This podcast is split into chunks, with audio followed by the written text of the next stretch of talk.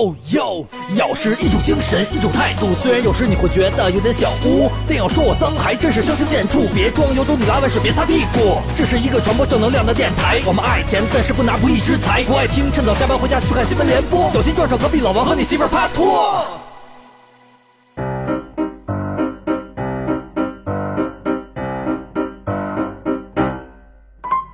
大家好，我是闷声发大财的景熙。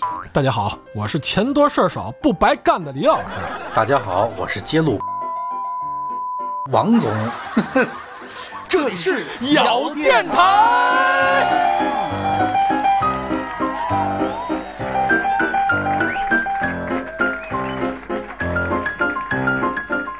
今天啊，我们聊一期这个暴利行业。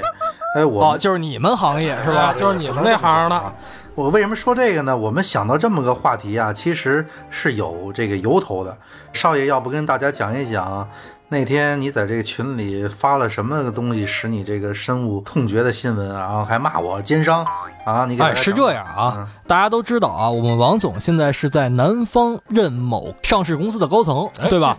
这个某上市公司呢，做什么产品呢？就是做这个保健品行业的哎，啊保。健品。那天是怎么着呢？呃，我突然在微博上，而且还是一个非常官方、非常有权威性的，算是我们央口的一个微博，好像叫中国什么报道，嗯类似于这么一个，嗯。就报了一个像汇源肾宝啊那一瓶好几百的那个玩意儿，它一粒的成本呢好像只有两毛钱，好像还不到，还是两毛多，我忘了啊，大概就是这么一件事儿。而一瓶呢就卖动辄这好几百、五三百多啊，反正差价挺大的，一下这个十几甚至几十倍这种保健品的差价就出去了。然后我一看我就火了，我说像王总啊，整天在跟我们这儿哭穷，哥俩呀没钱呀，哎呀，每天我这出去一趟玩儿去得吃一顿饭就得好几万呀，我哪有钱干这干那个的呀？哎，跟我们俩哭穷。然后呢，我一看这个，我们俩说，哎呦，你每天你们公司都上市了，卖这得卖多少啊？是啊，还跟我们俩说这个，所以我很气愤呀，是吧？两毛钱一片的药，你们敢卖二十块钱一片，你们凭的是他妈什么？我跟你说啊，这也就是估计少爷心里不平衡了，你知道吗，王总？嗯心想着我拉了，你这几年床上吃的全是他们这种神药啊，一下觉得名不副实了，你知道吗？哎哎，少爷管管用吗？这我可没用过这个，说实话啊。但是呢，啊，这不管管不管用的事儿啊，我觉得这种企业呢，首先他这种行为就是什么欺骗消费者，是吧？那么便宜的成本，这让人心里边也不舒服，是吧？啊，我们二十块钱啊，你卖二百，行。是吧？这不两毛钱，你卖 二十，这个就不一样了，那我估计是吧是？这样，人家啊真的两毛钱成本啊，啊真卖他妈三毛，你吃了你放心吗？那放心啊，三毛钱一片儿，那放心比他妈吃上一根葱十分钟还牛逼。玛卡连根拔起，我生吃，是吧？这一根玛卡五毛，我敢吃，放心当。当成大葱了，你知道吧？一根葱十分钟吗？啊，是吧？真行啊！我吃吃一捆少爷啊，先别生气啊。虽然这您是贵族，懂得特少来少来不是懂懂得特别多，但是其实啊，很多老百姓过日子的事儿啊，您还是不太明白啊，啊！跟现实脱节了。你说说其实啊，那天你说的这说什么奸商啊啊，说什么这个成本那么低啊，其实啊，在这个经济学范畴当中啊，并没有说关于这个暴利的概念这种严格的定义是没有的。你比如说跟我扯扯经济学了，开始开始用不是真的，真的是这真啊这不是真的是这样。你看，比如说这个经济学的文献之中啊，暴利呢也叫这个超额利润或者说高额利润的这个说法，但是其实没有一个暴利的说法。这什么意思呢？这是说与市场上受竞争规律影响而形成的这个平均利润相对应的这么一个概念啊，这个当然很难理解啊。当然，此外啊，由于这个行政垄断或者说自然垄断而形成的这种垄断利润，哎，比如说你有一个定价权啊，这种的利润形成呢，也是形成了一种特殊的暴利形式。所以说，其实你说的暴力一词啊，是一种比较含糊其辞的说法，也就是说，普遍市面大众的说法，多少呢带有这种情感色彩。其实像少爷你那天说的发的群里的，其实是带有一种很强烈的个人色彩。哎，不是王总，你说这种话，你身为一个业内人士，你是不是装孙子呢？跟 怎么你你说的这他妈是人话吗？你那意思，那我还得谢谢你们这帮奸商了，是不是？啊？不是这意思啊哎，，不是，我是看人家人家报道，这是一个国家新闻口的发的消息是吧？人算了算，平均那一片药是多少钱？是一毛八分钱。你们卖多少钱？这他妈是人干的事哎儿吗？，没错啊！哎，你看现在市场上那一盒，就是说那汇仁肾宝是吧？呃，三百多块钱吧，三百二十二吧，对吧？其中人说了啊，仅仅成本就二十二块六毛八，销售价是成本价的十四倍。哎，这个呀还真不算什么。为什么这么说呢？因为其实啊，是因为这个汇仁药业啊，也就是汇仁肾宝的这个所有者，他呢其实是 IPO 申请这个上市或这个证监会反馈，所以他得公布自己的这个财务还有这个财务报表。然后才使公众啊得知这么一个新闻呢。这也其实呢，也就是这个定价机制里边啊信息不对等，所使企业有一个比较获取高额利润的这么一个途径。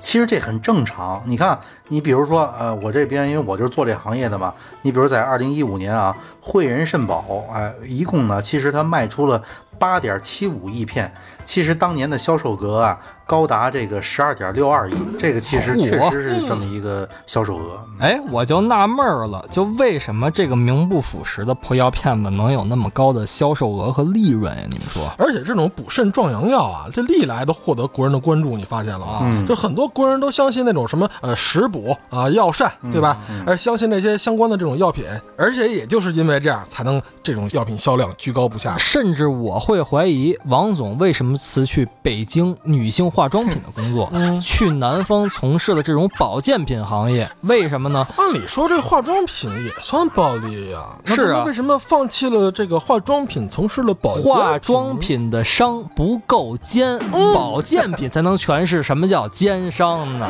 是不是啊？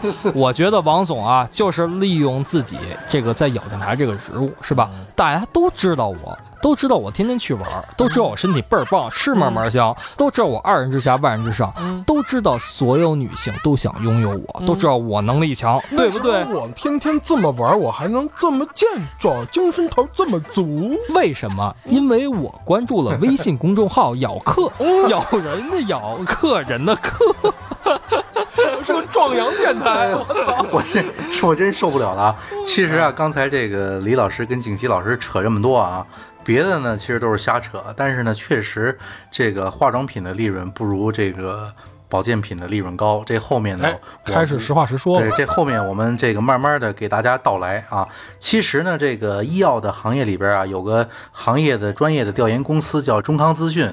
这个呢，其实也是我们这几年，因为我们也算业内人士啊，跟这个中康资讯也是合作过。基本上在这个 OTC，OTC 指的其实就是药房，指的这种大健康领域有这种行业调研呢，基本都找中康资讯。所以其实呢，他们的数据还是挺权威的。哎然后据他们的统计啊，二零一二年呢到这个二零一五年，我国这个补肾类的这个药物市场规模啊，是从呃五十点零九亿，其实是增至到八十三点七八亿元，年均呢年均的啊，大家听好，这是年均的复合增长率啊，是达到了百分之十八点七，哦。而且这个机构还预测啊，到这个二零二零年啊，我国的这个呃补肾类的这个用药市场的规模将达到约呃有一百五十亿，也就是说还有很大的增长空间。我觉得吧，嗯，王总说了这么多，还不如主要还是得像咱这样，是吧？本身就活好，就不用什么壮阳药了，是吧？对对，没错没错是。不是？我们爱天爱地还爱着空气吗？是吧？贝斯手嘛，右手就是行走的泰迪嘛，是不是？少爷那意思啊，就是自己气大活好，知道吧？那后面变形金刚再拍什么那男主角的都得死了，什么意思啊，李老师？别擎天柱换人了。哎 用王总的话说啊，太他妈幼稚了，太幼稚。说回来吧啊，就是市面上现在这些补肾的呀、壮阳的药嘛那么贵，是吧？成本又那么低，到底管不管用啊？你比如说玛卡什么的啊，我们就说一大家都听得懂啊，的玛卡啊，其实这个大家看那个很多，比如说是淘宝啊、天猫啊，或者说什么某东啊，上面玛卡这个销量特别高。哎其实呢，这个消费者对于很多产品的这个行业和这个产品开发的这个信息是不了解的。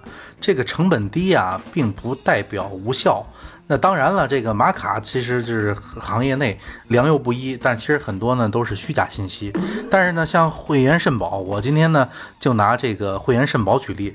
其实所有做这种保健品或者药品的商家，或者说是品牌商呢，他们其实除了本身产品开发的成本啊，还有很多这个营运跟这个营销的成本。你比如就拿这个汇源肾宝举例子吧，啊。他们去年上半年啊是七点五九亿元的这么一个呃营收规模，净利润呢大概只有不到七千八百万。这其中啊很大部分是因为他们公司为了扩大这个销售规模，然后他们从二零一四年开始逐步增加这个广告的投入，然后呢，包括二零一四啊、二零一五年啊，整个公司的广告与这个业务宣传费分别达到了三点七九亿跟六点六六亿。也就是说啊，这个二零一五年十四点八五亿的这个营收里边，有百分之四十五是花在了这个广告宣传上，所以它不光是产品开发这词儿。呃，就是说他挣的这些钱有那么一小半儿，甚至是将近一半儿，全都用在那个，呃，那他好我也好。你瞧这广告谁都知道啊，是吧？这个一夸夸一片安详的音乐之后，是吧？他好我也好，对，是不是一片那个祥和的音乐以后，是一个男人虚弱无力，一边冲着澡，一边扶着那个喷头，是不是感觉渗透支了？这头空了，是吧？然后还有一个老外出老老外出过来了，我也用妇哦，那是妇炎洁是吧？哎，其实一个道理，哎他们其实是都是大健康领域的市场。景熙老师举这例子也是对的。哎，王总，你看开头我也说了啊，哎，我是钱多事儿少，不白干不行啊。那，我要想创业，你是奸商，你得帮我想想哪些有暴利行业的吧？哎，没错，所谓这个杀人放火金腰带啊，修桥补路无尸骸，这就是入对行业的重要性了。你们看啊。股市发财波，你错过了吧？啊，房市发财波，你也错过了吧？不是嘛是吧？古玩发财波，咱还是错过了，是吧？IT 这么火，咱又没技术啊，反正我跟波没缘嘛。是吧？怎么办？哎，我是他妈的 wrong with us，是吧？得得得啊，你俩的意思啊，是咱小电台也得沾沾暴力的边儿，是不是？没错呀、呀哎，你看我们这电台都快成公益组织了，是啊吧？还得贴着钱，为了这么多咬客啊。关键我他妈还得在群里陪聊，我没操错，什么情况？一个似的。啊，我们歌里就唱的，要电台有太多未知的黑锅，为了节目算什么？要电台有太多未知的黑锅，为了节目算什么？我们为节目都他妈这样了，你说怎么弄啊，王总？哎，这其实啊，真是不是特别容易。这暴利行业呀、从营销来看啊，是这个人性之中啊最原始、最冲动的这么一个硬需求。哎，王总，王总，王总啊说人话行吗？行行行，清楚点儿行。啊，对，所以说我们说人话啊，还有各位咬客想知道如何进入暴利行业的秘籍吗？欢迎添加我台小咬微信号 Yokers Y A O K R S，他会拉你进入咬客私微信群，带你们看清王总这个王八蛋的嘴脸。我们这就叫硬切广告啊，这就是暴利啊，这也是一种暴利，知道吧？不是我们打广告，我们也没挣咬客一分钱呀，是不是？咱们往往这啊个趋势去嘛，是不是？就咬客还整天叫我少爷啊，感觉我跟贵族似的。我真是贵族，还能干这个吗？是不是？你们可真逗了。我跟你说啊，暴利呢，其实呢就是要硬一点儿，知道吧？啊。只有这个越硬的这个硬需求才是呃越暴力的。所以以后我们切广告也要切的硬一些，嗯，所以说，王总的下半身很暴力。哎，对。哇，很暴力，哦，很黄很暴力，原来是这个这么来的啊！你看，比如说吧啊，咱们说几个这个硬需求的这个特点。首先呀、这个呃，富人要享乐，哥俩这没错吧？哎，哎，对，你想，呃，有钱有势，上完一天班了，要放松。没错，为富不仁嘛。哦对啊，富人享乐，他们能想到什么？譬如啊，奢侈品，哎，私人定制，对吧？这是一种暴利行业。还有比如说休闲产业，你比如高尔夫啊，对吧？啊，高尔夫啊，工作了一天啊，需要要放松啊，这也算了，这也算了，对吧？啊。高端服装，哎也就是强调这个功能面料，比如大牌、奢侈品的大牌，对吧？能找到他们的需求呢，也就是最赚钱、最暴利的。还真是这么回事儿。嗯，咱们就举个咱们身边的例子吧，比如说王总，对吧？咱们一条条说啊，刚才王总说了什么定制，对吧？你们都带那种普通的，要店里面十块钱一包的男子汉套，俗了。我喜欢那大不列颠货，对吧？我要宫爆鸡丁味儿的。不是不是不能 上面大颗粒都是花生米是吗？对，都怎么个怎么呀？又怎么来了？不能这么说啊！你看啊，再比如啊，这个老人病人要活命，对不对？然后女人要攀比，对不对？这都是硬需求。你们能想到什么？呃，老人要活命，那肯定是医院，嗯是吧？医药行业嘛，没错益寿延年膏啊啊这女人攀比那就是那种丰胸丸，美容。王总这变着法儿的想收回自己的老本行，化妆品行业。不得啊！我 而且这年代谁用丰胸丸儿？你他妈 说出来自己都不信，丰胸丸儿，抠个大泥儿塞胸里呢是吗？哎啊没错没错啊。其实这个哥俩说的呢都对啊。这个看来咱们还是咬电台也是具备一定商业头脑的，对不对？哎，王总，你说我的那我说那个丰胸丸有市场吗？有市场还是这有市场，但是你得有证照，要不然容易被人抓了。丰胸丸最多能当什么乳头，知道吧？你要啃个丰胸球，我不知道这都这还能播吗？不是乳头怎么了？是不是？你没有乳头有咱们说那那说那个隐晦点，nipple，呃，那那 nipple nipple nipple，OK OK，啊哎呀，我的我的汗都出来了啊！这个你看啊，我刚才说啊，咱们小电台还是都有一定商业头脑的。哎还有呢，你比如说，哎，这个什么是硬需求啊？子孙哎要出人头地，对不对？那你看能想到什么？教育培训行业、教育产品的行业，这些都是让这个咱们的子孙出人头地的。哎，没错没错，俗话说得好，龙生龙，凤生凤。王总的孩子会打洞，所以说啊，像王总，他一定会把自己的孩子培养成跟自己一样，有知识、有道德、有文化、有需求，是吧？有发票这样的无有人才，这对不对不敢？当，不敢当。然后王总说的教育很对啊，我觉得之后呢，还有比如说像男人要那啥啊，就是王总的这个属于大保健行业、成人用品开发等等等等，是吧？我说我那是营养健康行业行吗？别说那么龌龊。不是那屌丝赚钱也是想有这种硬性需求，不是你那是不是保护健康的，对不对？保健吗？对保健吗不？是小保健公司，我们是大型保健公司，大保健。对我们俩是不是成人？我们是不是可以吃？嗯是不是成人保健？可以可以可以。哎，那非屌丝想赚钱也是这个心理需求吧？你说的是自己吧，李老师？那我得给你推荐点行业，比如你坠入这个情欲场，成为北京大可啥的，是吧？啊那屌丝干什么什么咨询啊、什么贷款啊、培训行业行吗？其实啊，从这个财务的角度啊，找这个暴利行业也是一条路啊。哎不是说刚才咱们分析的那些啊，从一些硬需求，从财务方面也可以这么说。哎，王总，你给我们讲讲。哎，你你比如说啊，咱们挑这个销售净利率高的，对不对？你比如说呃，眼镜行业、洗脚按摩行业，对不对？什么什么什么什么什什么行业？不是洗脚按摩嘛，就正规的洗脚按摩行业，哦，就是净利率高，净利率高嘛，对不对？多，哎，也是。你想想，我摸两下就噗，嗯，然后就五分钟就能扑一个客户，我就能赚二八八、三八八、四八八、五八八八天八八九八八，那你得二八八。那你得办卡，那你得办 他说咱得办卡。各位小哥，你们想办卡吗？欢迎添加我台小小微信号 Yokers。王总接着说，接着说。哎不是说啊，刚才说什么眼镜行业、洗脚按摩行业，还有啊，这个钻石行业、培训行业哎，这钻石些恒久远，一颗就破产。哎，这些都属于这个销售净利率特别高的。还有一种呢，就是这个从财务维度，从这个资金周转率高的。你比如说苹果的现在的现任 CEO 库克，他呢是戴尔公司出身。我们知道戴尔的这个电脑啊，李老师特别有发言权，他是每个零件儿都有这个。独立的开发、独立配送的，库克真正的供应链的高手，他呢将苹果这库存周期啊从十四天呢降到四天了。你看，还有呢，再有就是这个负债程度也是尽量高的。你比如说，呃，尽量用别人的钱来赚钱，比如说房地产行业是不是啊？风险控制 OK 的情况下啊，负债当然是越多越好。所以你看，我们有时候看什么万达呀，看什么万科呀，其实他们都讲究一个负债率。那其实他们负债率有的时候越高越好，但是只是达到一个风险可控的这么一水平。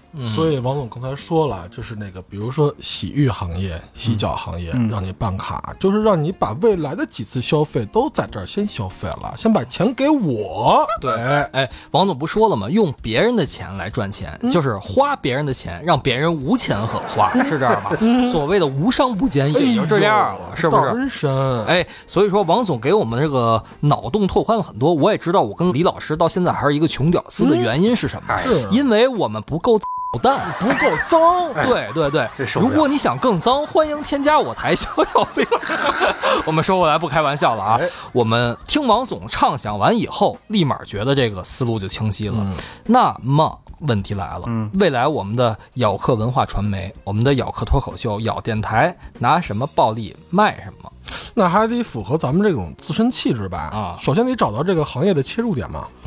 那我觉得吧，咱们还是得开发这个情趣用品市场，哎啊，不，不是，不是，王总，你说这也不一定完全万变不离其宗不是说不是说从你的这个身上找切入点，那咱们从咱们三个人身上一起找切入点，不不不不不能光卖王总，这是三句话不离本行，不做大保健行业浑身痒痒。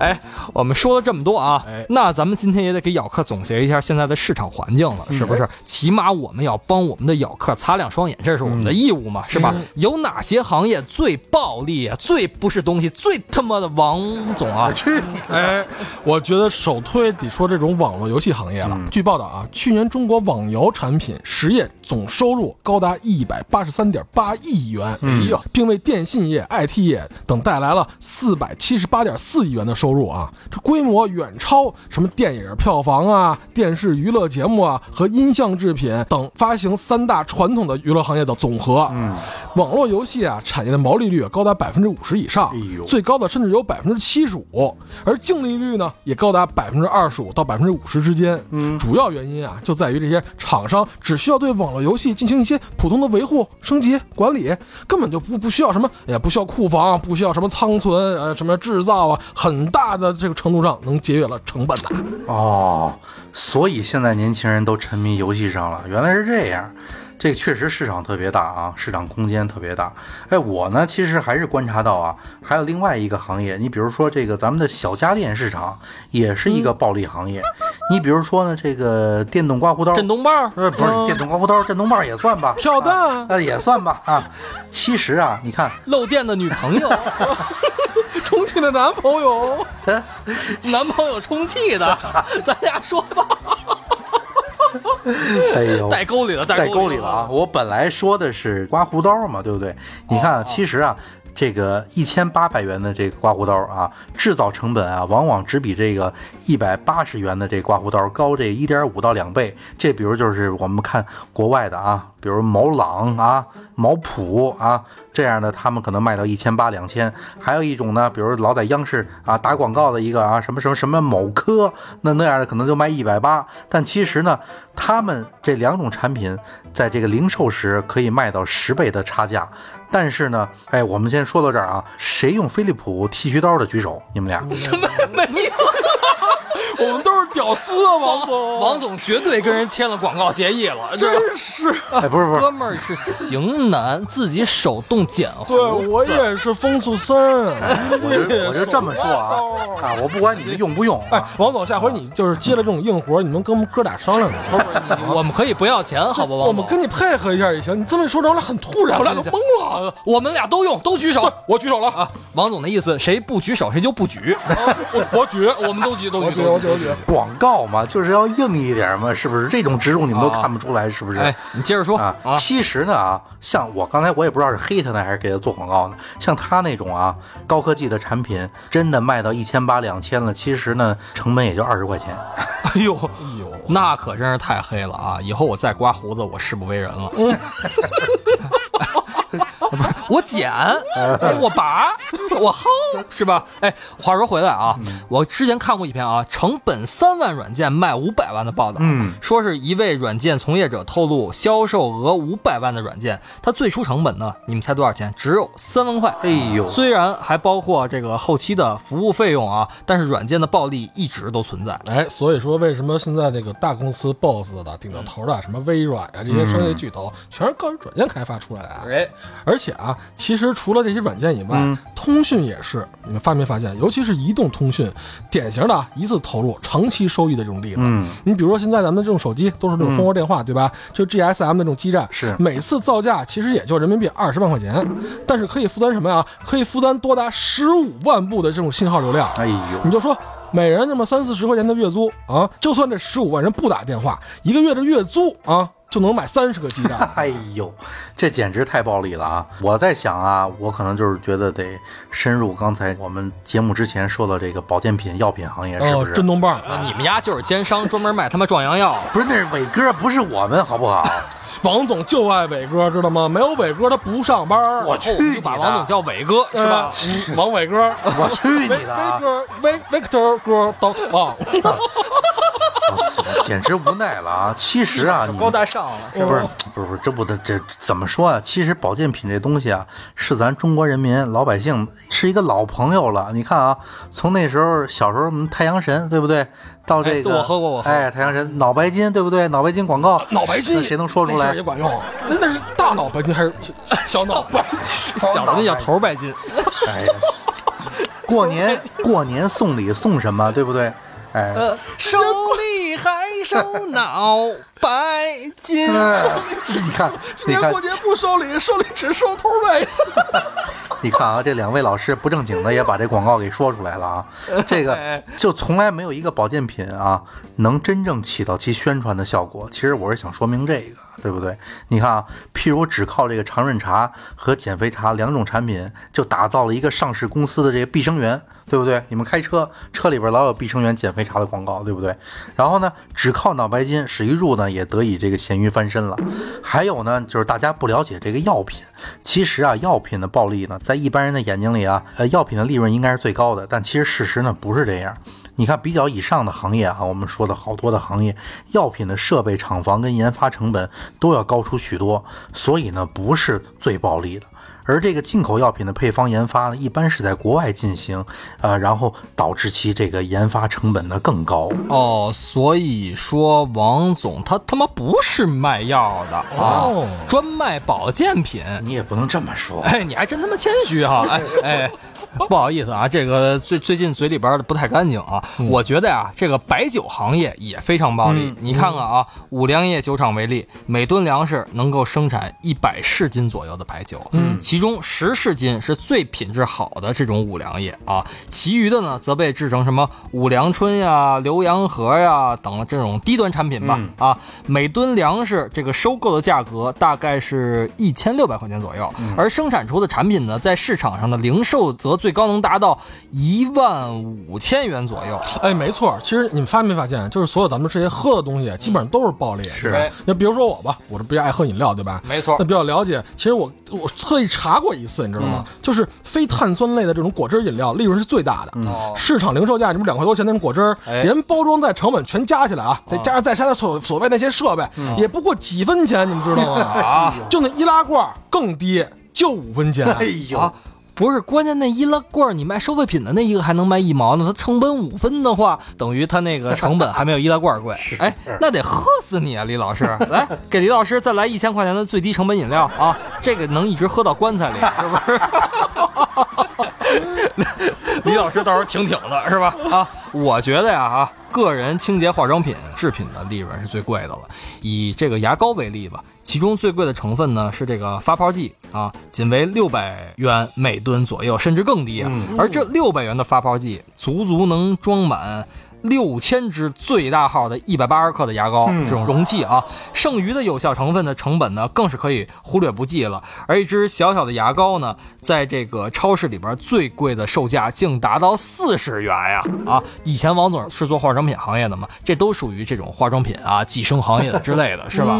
所以不少牙膏每支都要卖到十六元以上啊，这个暴利也很高的。是啊，我听了这景熙老师说的，我是一声感叹啊。这个景熙少爷啊，说到这个人清洁品啊，其实已经算是一个行业暴利的典型的一个极致了。哎这个不过呢，最极致的呢，其实还是我从事这老本行化妆品行业啊。哎，说回来喽，是有时候这个男士呢，有时候怀疑啊，说这个大宝是暴利产品吗？啊，no，哎，我们要 say no，不是啊。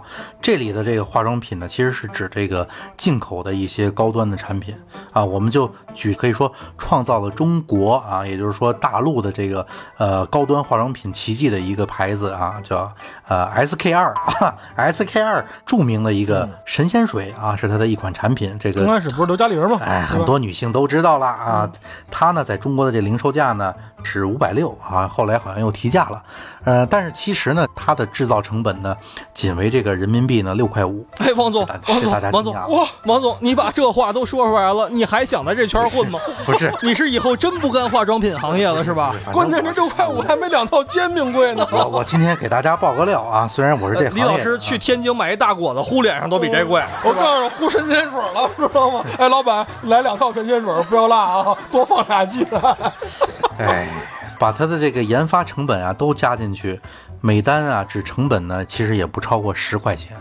刚才我在开头的时候也跟大家说了，其实呢，很多的这个品牌商呢，不光是生产开发的成本，它广告营销的成本也要占到它的百分之五十的这个利润。所以其实呢，呃，我也不知道怎么说吧，反正大家自己去理解吧，好不好？我再举一个品牌的例子啊，某糖啊，就当给资生堂做广告了啊。没事没事哎，其实今天呢，插一句啊，我们这个带了很多的这些呃，算是品牌，还有公司的名称啊，我们没有跟任何一家有任何签署的关系，完全就是说我们不是要给他们做广告，而是说说出我们身边的例子，让各位咬客能真正切身体会到你们身边的这些暴利行业都是什么。没有说他们不好啊，这些能做到这么大的品牌，他们一定有自己的过硬之处，而且很多的知识产权实际上是无法计价的。我们只是说它真正的成本与实际的价格，在你心中其实是存在很大的这种差距的。哎，王总继续李。老师，我在这儿得再说一点了啊！你刚才说的呢，真是太冠冕堂皇了。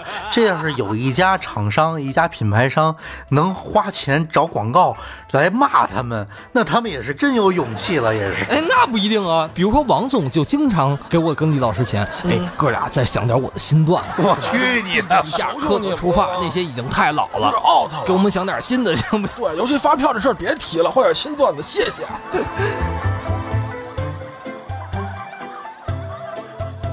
我们呀，刚才说回来，刚才说到资生堂啊，它呢有一款眼霜，呃，价格呢卖六百五，然后呢容量呢其实是五十毫克，这个呢连包装的成本啊，据我业内的消息呢，其实呢是十块钱不到啊。我再说一个这个日本品牌的一个例子啊，呃，大大家知道熟知的这个欧珀莱啊，它是一个大众消费的一个化妆品牌，在国内呢也是有呃几十年的这么一个历史了。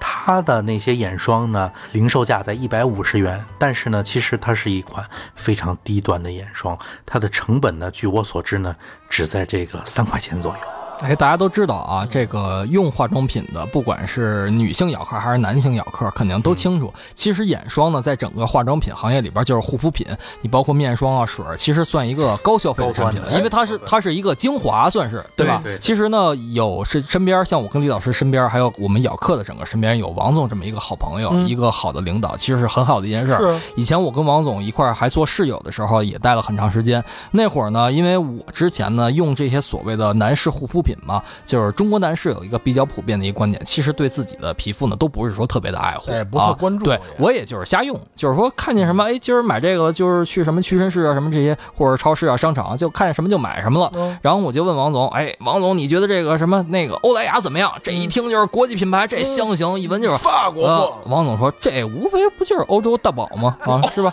他这个大宝啊，对他这个基本上在那边人都当大宝用啊，这个跟咱这边大宝还差不多，而且好多老外来中国还专门带大宝去那边用去。所以说这两个东西，你真别觉得那个可能呃卖三四十是吧？大宝可能卖这个七八块，你就觉得这个差别挺大的，其实真不是。然后我说，哎呦，不行啊，王总，那我现在也算是德艺双馨的人民艺术家了，是不是？我怎么能用这个欧洲的大宝呢？那我得换点别的。哎，我你看那个那叫什么来着？碧欧泉，人金城武做的广告是不是？高大上，一下就比这个欧莱雅贵了很多倍了啊！B 开头的，啊，基本上是三到十倍了。我一看这个差价完全就不一样了。王总，呵呵呵，你知道吗？景琦，其实这个差价很大的啊。基本上一个同样的东西啊，欧莱雅和碧欧泉，其实它们本身的成本差不了太多，一到两倍之间，是吧，王总？反正就就是就是几块钱的事儿吧，几个煎饼的事儿。所以刚才王总说那个就是一千八百元的刮胡刀，其其实它的成本跟一百八十块钱的刮胡刀绝对不像他们的售价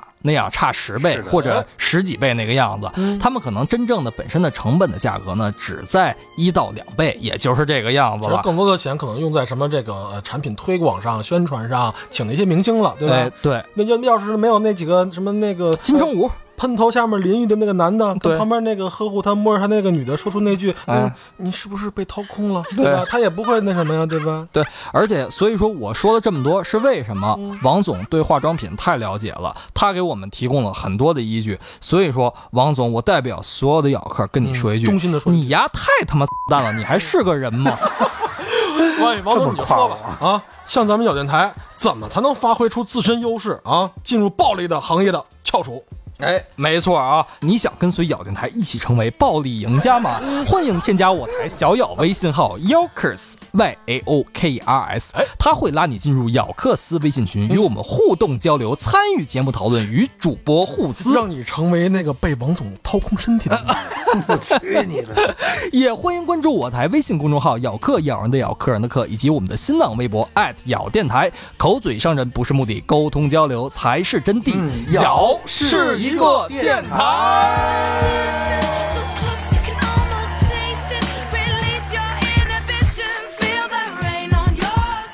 哎，我觉得吧，咱们电台还是这个开发情趣用品最好。你看啊，口嘴伤人不是目的啊，刚才咱们都说了，那得是情趣啊，是不是？要不然口嘴干什么？哦所以说，王总觉得口嘴伤人不是目的，是为了情趣。沟通交流才是真谛。哎，王总，那个口嘴怎么着当情趣？你给我们讲讲行吗？交流呢？他一他他得动嘛，对不对？你说话也得动，他做别的他也得动嘛，对不对？那就是那口嘴的这个动是不是也是暴力行业？王总，啊、也可以吧，反正你能往情趣那儿想，它也算是暴力行业。哎，那王总，那你一般是这种消费是也是先上来办好多卡？没有，我一直都是往咬电台这方面想的。我想以后能收听的咬客们都能办张卡。所以你每次捏脚做按摩的时候都在放咬电台，然后让小姐们都听到自己的名字，是吗？我你想特希望一会儿我用现金结账，还是用刷卡结账？你想用我刷卡结账的话，欢迎添加这个，你扫一下这个二维码吧。太恶心了！你只要加我台小小关注，今天我就给你百分之一百二十的服务费，哎，我就办你那个卡，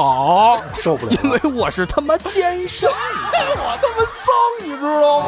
嘿，方化妆品高层不干了，我去南方干保健品。你你知道我有多操蛋吗？嘿，我不是人，懂吗？我要骗你，我他妈王字倒过来写。